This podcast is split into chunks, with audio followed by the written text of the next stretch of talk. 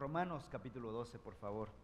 Estamos estudiando eh, la sección práctica de esta carta de Pablo a los romanos. Recordarán que esta carta fue escrita a una iglesia compleja.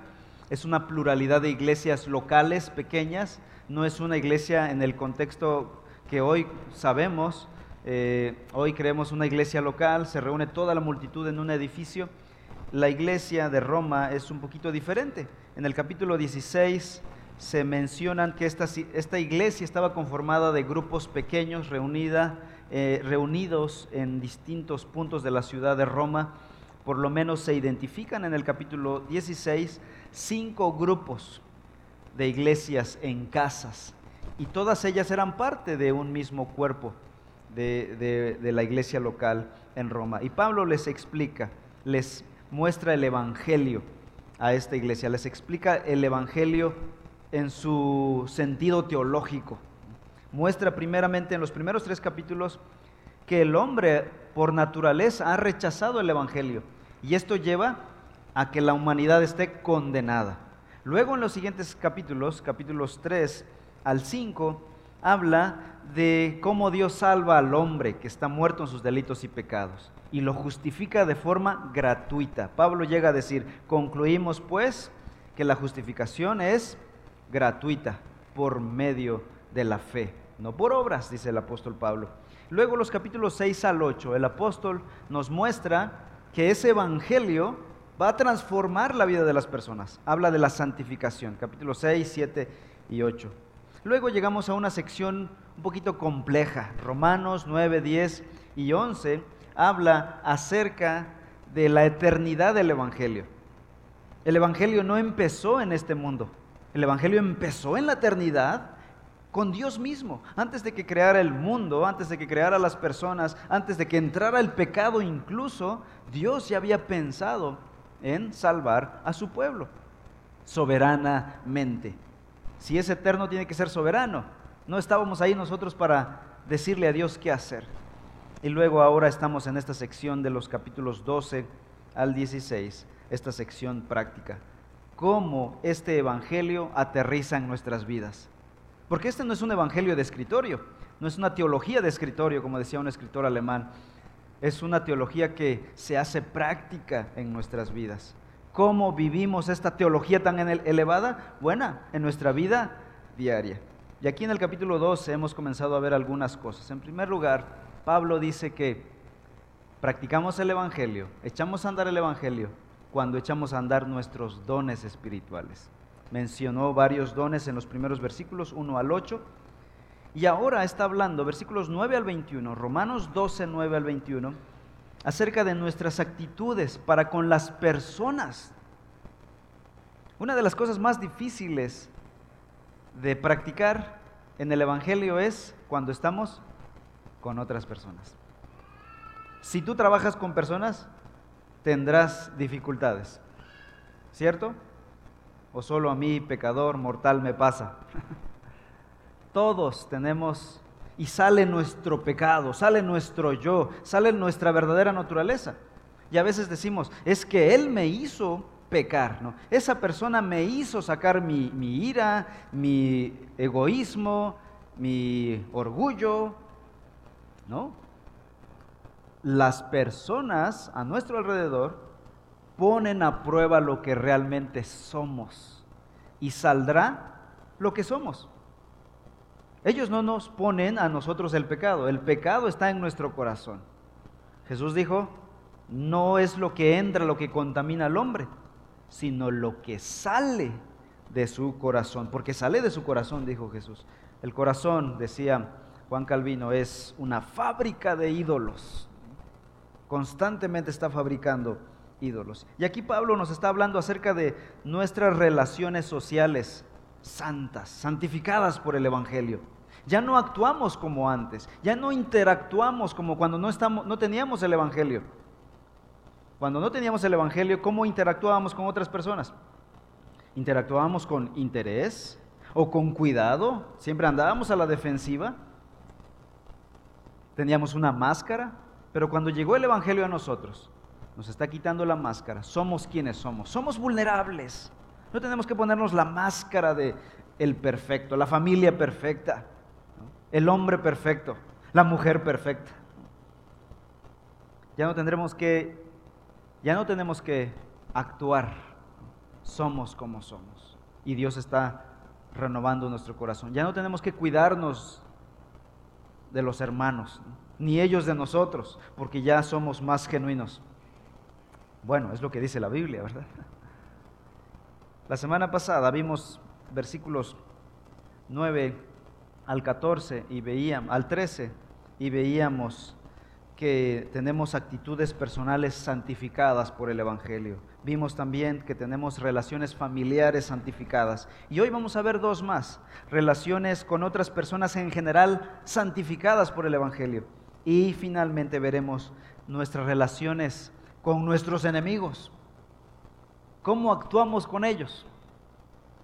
Bueno, y vamos a ver si realmente tenemos enemigos o no. Entonces, Romanos 12, voy a leer así versículos 14 al 16. Dice la palabra de Dios. Bendigan a los que los persiguen, bendigan y no maldigan. Gócense con los que se gozan y lloren con los que lloran. Tengan el mismo sentir unos con otros. No sean altivos en su pensar, sino condescendiendo con los humildes. No sean sabios en su propia opinión. En primer lugar, Pablo dice que en nuestro actuar con las personas en general, debemos bendecir a los que nos persiguen.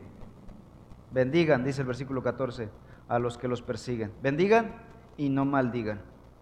Esta es una instrucción contraria completamente a nuestra naturaleza humana caída, ¿verdad?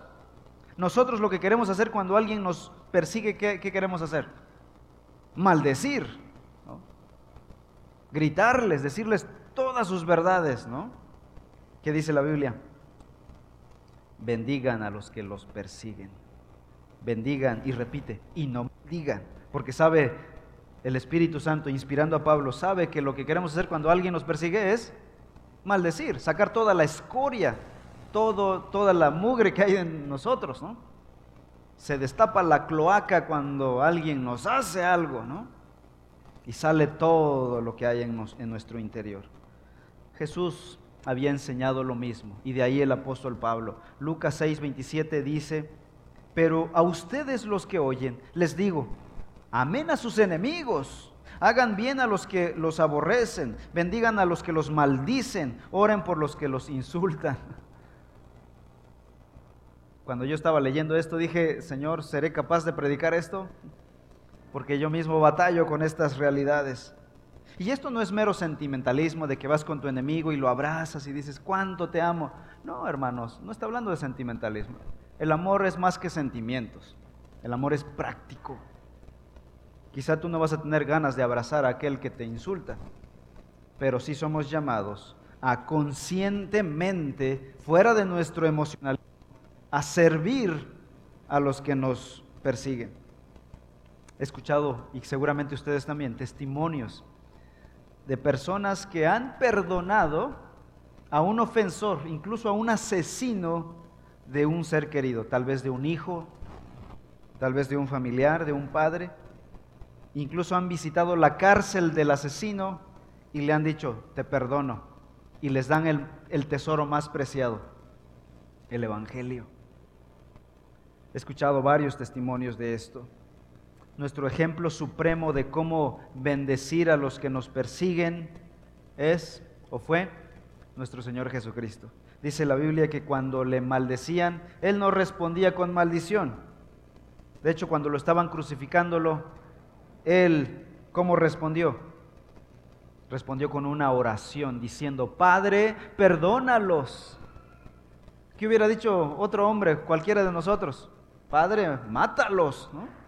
Él tenía el poder para mandar ángeles, dijo Jesús, para destruir a sus enemigos.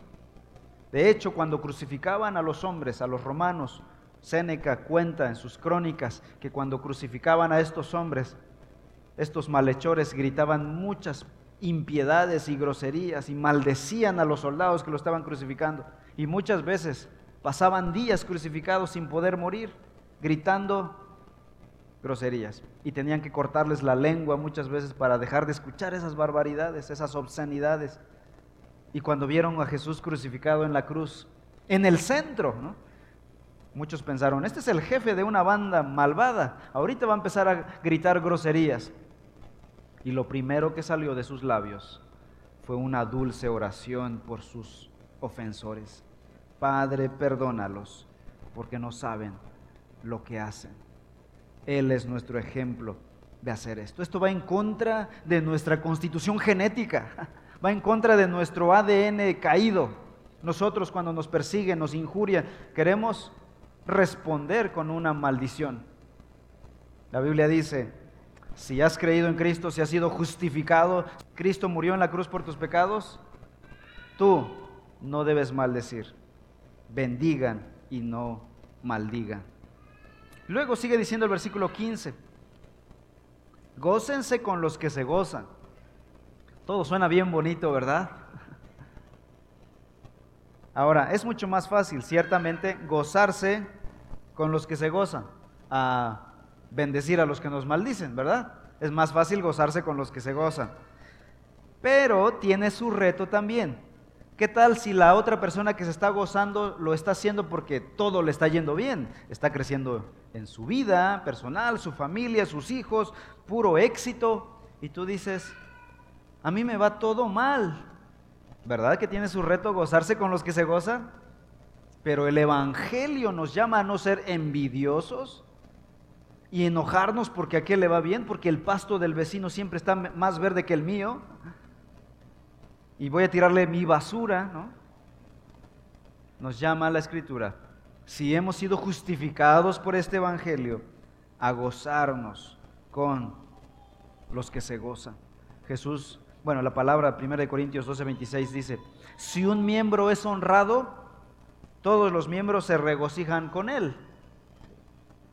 Luego sigue diciendo el versículo 15, lloren con los que lloran. Vaya contraste, en un solo versículo, primero ríete con el que se ríe y luego, pero si por el otro lado alguien está llorando, hay que llorar con él. El cristiano tiene esta capacidad elástica de poder un día reír con una familia y al otro día llorar con otra familia que llora. Y no hipócritamente, porque cuando somos familia en la fe, el que se duele, se duele con nosotros o nos dolemos con él. El que ríe, nos reímos con él. Debemos aprender a reír con los que ríen, pero también debemos aprender a llorar con los que lloran. Los cristianos somos llamados aprender a llorar, hermanos, aprender a sentir compasión. Colosenses 3:12. Entonces ustedes como escogidos de Dios, santos y amados, aquí está el mandamiento, revístanse de tierna compasión, bondad, humildad, mansedumbre y paciencia. Una persona apática al dolor de otra persona es una persona que no ha conocido al Dios de la Biblia, quien es descrito como un ser misericordioso, compasivo, lento para la ira.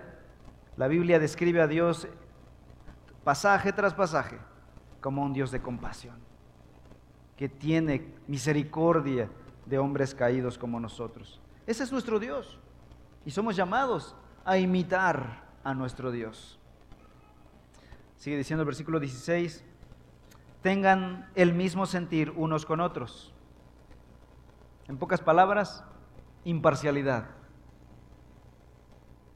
Nosotros, como creyentes, si hemos sido impactados por este Evangelio, la parcialidad ha quedado a un lado, ha quedado atrás. Ya no somos parciales. El apóstol Santiago lo explica de la siguiente manera. Busca en tu Biblia, por favor, Santiago capítulo 2, versículos 1 al 4. Dice, Santiago lo explica este tener un mismo sentir para con todos. Hermanos míos, no tengan su fe en nuestro glorioso Señor Jesucristo con una actitud de favoritismo. Son antitéticas estas dos actitudes. Por un lado, fe en el Señor y favoritismo por otro lado. No, no puede ser, no, no se pueden hermanar estas cosas. Versículo 2. Porque si en su congregación entra un hombre con anillo de oro y vestido de ropa lujosa, la tentación es, Señor, véngase para acá, siéntese aquí por favor. ¿Saben qué? Hay que traerle un cojincito al, al señor de anillo y vestido de ropa lujosa. Y dice, y también entra un pobre con ropa sucia. Versículo 3, y dan atención especial al que lleva la ropa lujosa y dicen, siéntese aquí en un buen lugar. Y al pobre dicen, tú siéntate hasta allá atrás, o de pie, dice el versículo 3, o siéntate junto a mi estrado, a mis pies. Versículo 4, ¿acaso no han hecho distinciones entre ustedes mismos y han venido a ser jueces con, con malos?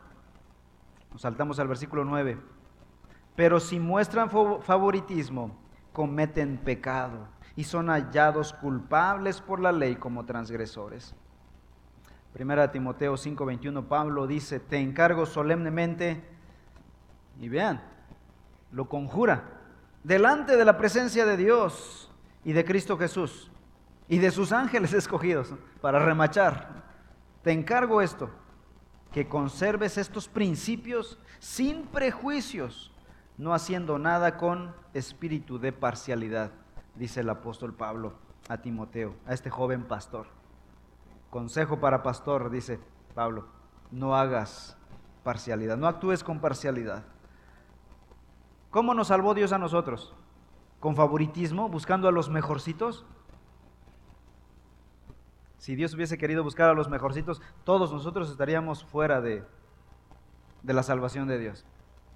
Es más, nadie habría entrado en la salvación, porque toda la humanidad está muerta en sus delitos y pecados. Romanos capítulo 3. Así que Dios nos salvó de manera incondicional, imparcial, y por lo tanto nosotros los salvos somos llamados a actuar de la misma manera, de manera imparcial. Así que la escritura, el Evangelio nos lleva a ser imparciales. Sigue diciendo el versículo 6, no sean altivos en su pensar, sino condescendiendo con los humildes. Una cosa lleva a la otra. Para ser imparciales hay que ser, hay que evitar la altivez. Si hay altivez, habrá parcialidad.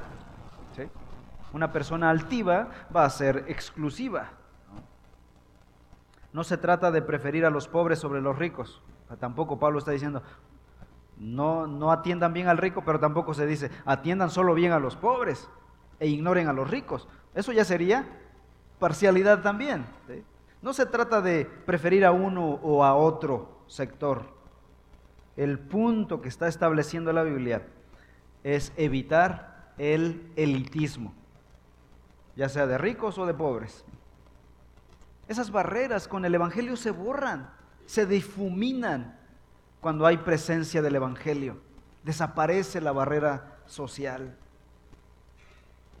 El cristianismo del siglo I fue llamado como los igualadores de la sociedad. Así le llamaban a los, a los cristianos del siglo I. En una sociedad marcada por esa división cultural entre ricos y pobres. Pobres muy pobres, al grado de ser esclavizados. Más del 50% de la población del siglo I era esclava y solo un porcentaje mínimo era de la clase aristócrata, política, sacerdotal, de la religión que fuese. Entonces había una gran diferencia. Pero cuando estos llegaban a una iglesia pequeña, se borraban las diferencias. Podemos leer la carta de Onésimo. ¿Alguien ha leído esa carta? O por lo menos sabe que existe en la Biblia la carta de Filemón a Onésimo. Esa carta de Filemón es una carta que tiene que ver con una iglesia donde Onésimo es un hombre rico, perdón, es el esclavo y su amo. Y Pablo dice, ustedes no deben tener parcialidad, deben actuar de la misma manera. La iglesia es llamada a servir a los huérfanos, a las viudas, los extranjeros, los enfermos, los encarcelados, a los sectores vulnerables. Así que no ser altivos. Sigue diciendo versículo 16, no sean sabios en su propia opinión. Esto es muy tentador también. ¿Qué pensamos de nosotros mismos? Es fácil pensar mal de otros, pero de nosotros mismos siempre tenemos la mejor opinión, ¿verdad? A veces alguien piensa de sí mismo con la peor opinión, pero es una falsa soberbia. Al final de cuentas, lo que hay detrás es la mejor opinión de sí mismo. Un cristiano que se cree más sabio que cualquier otro es un presumido. Así como no debe existir una élite social, como lo vimos en la frase anterior, tampoco debe haber una élite intelectual, los más inteligentes, los más estudiados. Hermanos, en la iglesia de Cristo no existen castas, no existen apellidos, no existen familionas, ¿no? No deben existir estas castas intelectuales, sociales. Una iglesia que busque servir a Cristo con fidelidad está dispuesta a aceptar a todos los creyentes, sin importar sus rasgos culturales, sus apellidos, sus rasgos físicos, su economía. ¿Qué es lo que importa para ser una familia? Lo único que importa es su fe en Cristo Jesús. Si esa persona ha creído en Cristo, es una persona redimida y es nuestro hermano, sea como vista sea el color de piel que tenga, somos una familia de fe. Y ahora Pablo pasa, en último lugar, la última sección, versículos 17 al 21 de Romanos 12, a hablar acerca de nuestras relaciones hacia los enemigos declarados. Alguien dirá, hermano, yo no tengo ningún enemigo. Bueno, al ratito me tomo una foto contigo. Todos de alguna manera hemos tenido una persona hostil en nuestra vida. Si vives en este mundo caído, alguien nos ha hecho daño. Dice el versículo 17. Nunca paguen a nadie mal por mal. Respeten lo bueno delante de todos los hombres. Si es posible, en cuanto de ustedes dependa, estén en paz con todos los hombres. Amados, nunca tomen venganza ustedes mismos, sino den lugar a la ira de Dios, porque escrito está Mía es la venganza, yo pagaré, dice el Señor. Pero si tu enemigo tiene hambre, dale de comer. Y si tiene sed, dale de beber. Porque haciendo esto, carbones encendidos amontonará sobre su cabeza. No seas vencido por el mal, sino vence el mal con el bien. En primer lugar, ¿cómo actuar con aquellas personas que nos dañan declaradamente, abiertamente? Versículo 17 nunca pagar a nadie mal por mal. Esto también va en contra de nuestro ADN, ¿verdad? De nuestra naturaleza. Si alguien te hace mal, ¿qué es lo que queremos hacer? Hacerle mal. Si te pegan, pégale. Tú no empieces la pelea, pero si la empieza otro, termínala. ¿no? no solo estamos obligados a bendecir a quienes nos persiguen, sino además a no tomar venganza, como dice este pasaje. Y acerca de la venganza lo abordará un poquito más adelante. Así que sigue diciendo versículo 17, respeten lo bueno delante de todos los hombres. ¿Qué es buscar lo bueno? ¿Qué es respetar lo bueno? Buscar lo bueno no implica darles todo lo que las personas quieren tener o quieren oír. A veces pensamos que lo bueno siempre debe ser algo que nos guste algo que nos agrade. A veces lo bueno es algo grato para las personas, pero muchas veces no es grato para las personas. Por ejemplo, a veces tenemos que confrontar a una persona con su pecado. Y para la persona que está viviendo en pecado, eso no es bueno, eso no es grato. No nos gusta que nos digan en qué estamos fallando, en qué estamos pecando.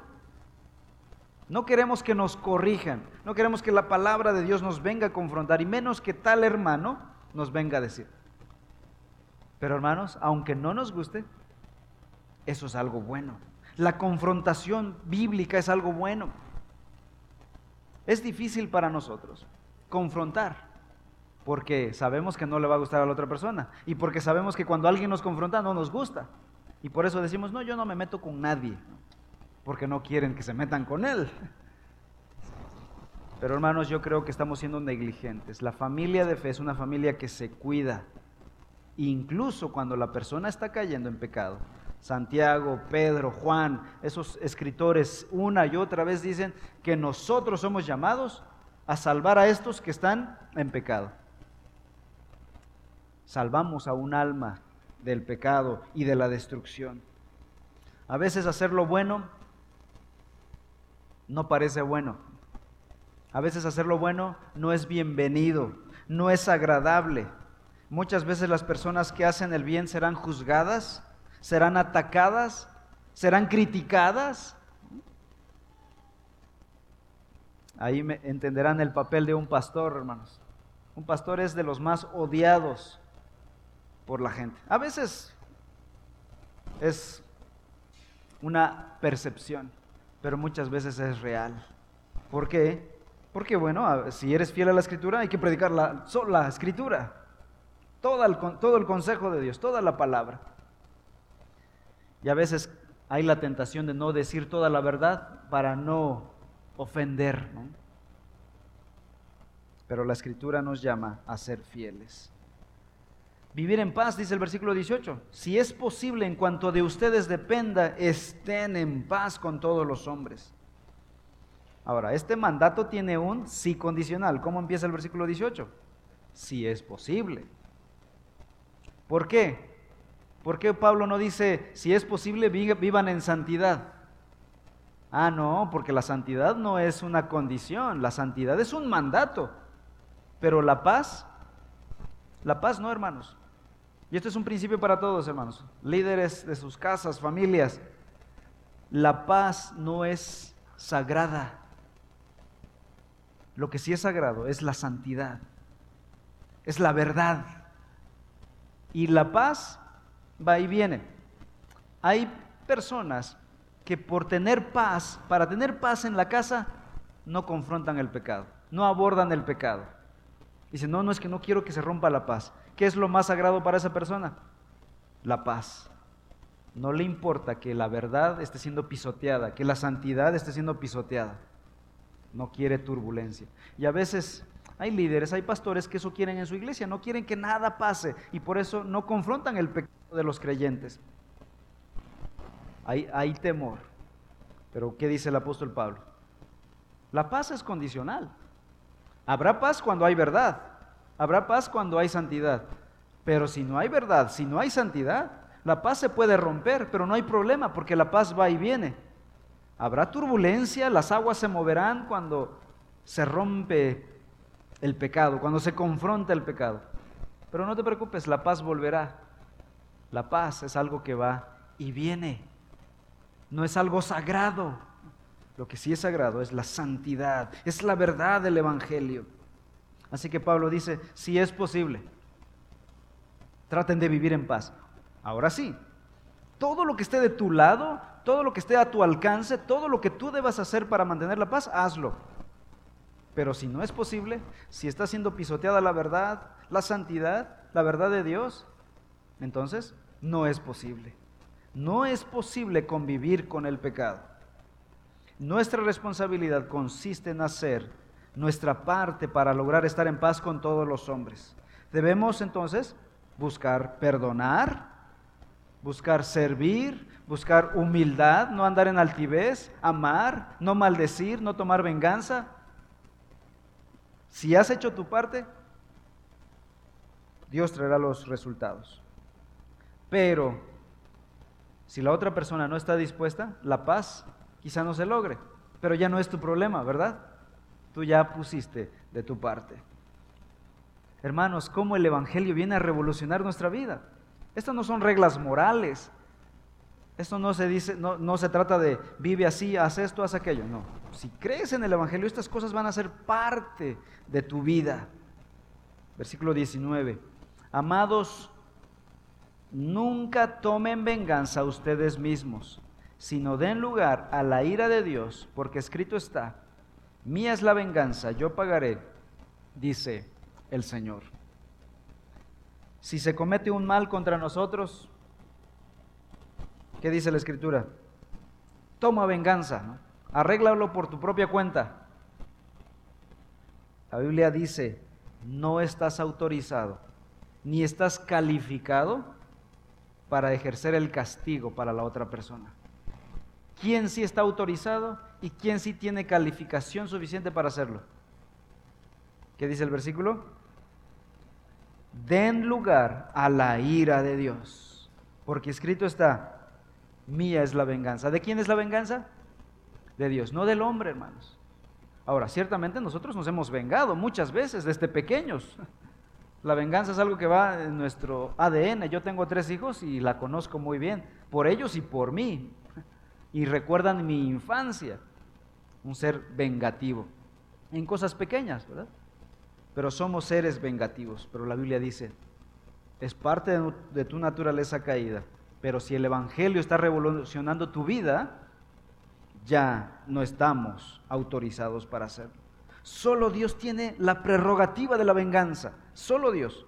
Por lo tanto, debemos dejar lugar a la ira de Dios. Él aplicará su ira a la persona. Tenlo por seguro, hermanos. Dios aplicará su ira para con el que nos daña. Deuteronomio 32, 35, Pablo está citando este pasaje. Mía es la venganza y la retribución. Dios dará el pago, quizá en esta tierra o quizá en la, en la eternidad. O tal vez Dios quiera perdonar a tu ofensor y salvar su vida. ¿Qué pasaría en esos casos? ¿Nos vamos a enojar con Dios? ¿Se acuerdan de Jonás en el Antiguo Testamento? Jonás estaba molesto con Asiria. ¿Se acuerdan quiénes eran los asirios? La semana pasada hablamos un poquito de ellos. Sus destructores. Y Jonás es, enviado a predicarles. Predícales para que se arrepienten y sean salvos. Y Jonás dijo, no, por favor, no me hagas eso. ¿no? Yo quiero que esos sean destruidos, que sean pisoteados, porque nos han destruido a nosotros. Hay una película que se llama A Punta de Lanza. ¿Alguien la ha visto? Los cinéfilos. Bueno, película recomendada para estas vacaciones. A Punta de Lanza. Y es la historia de unos misioneros que van a un grupo indígena los Guaorani de Ecuador.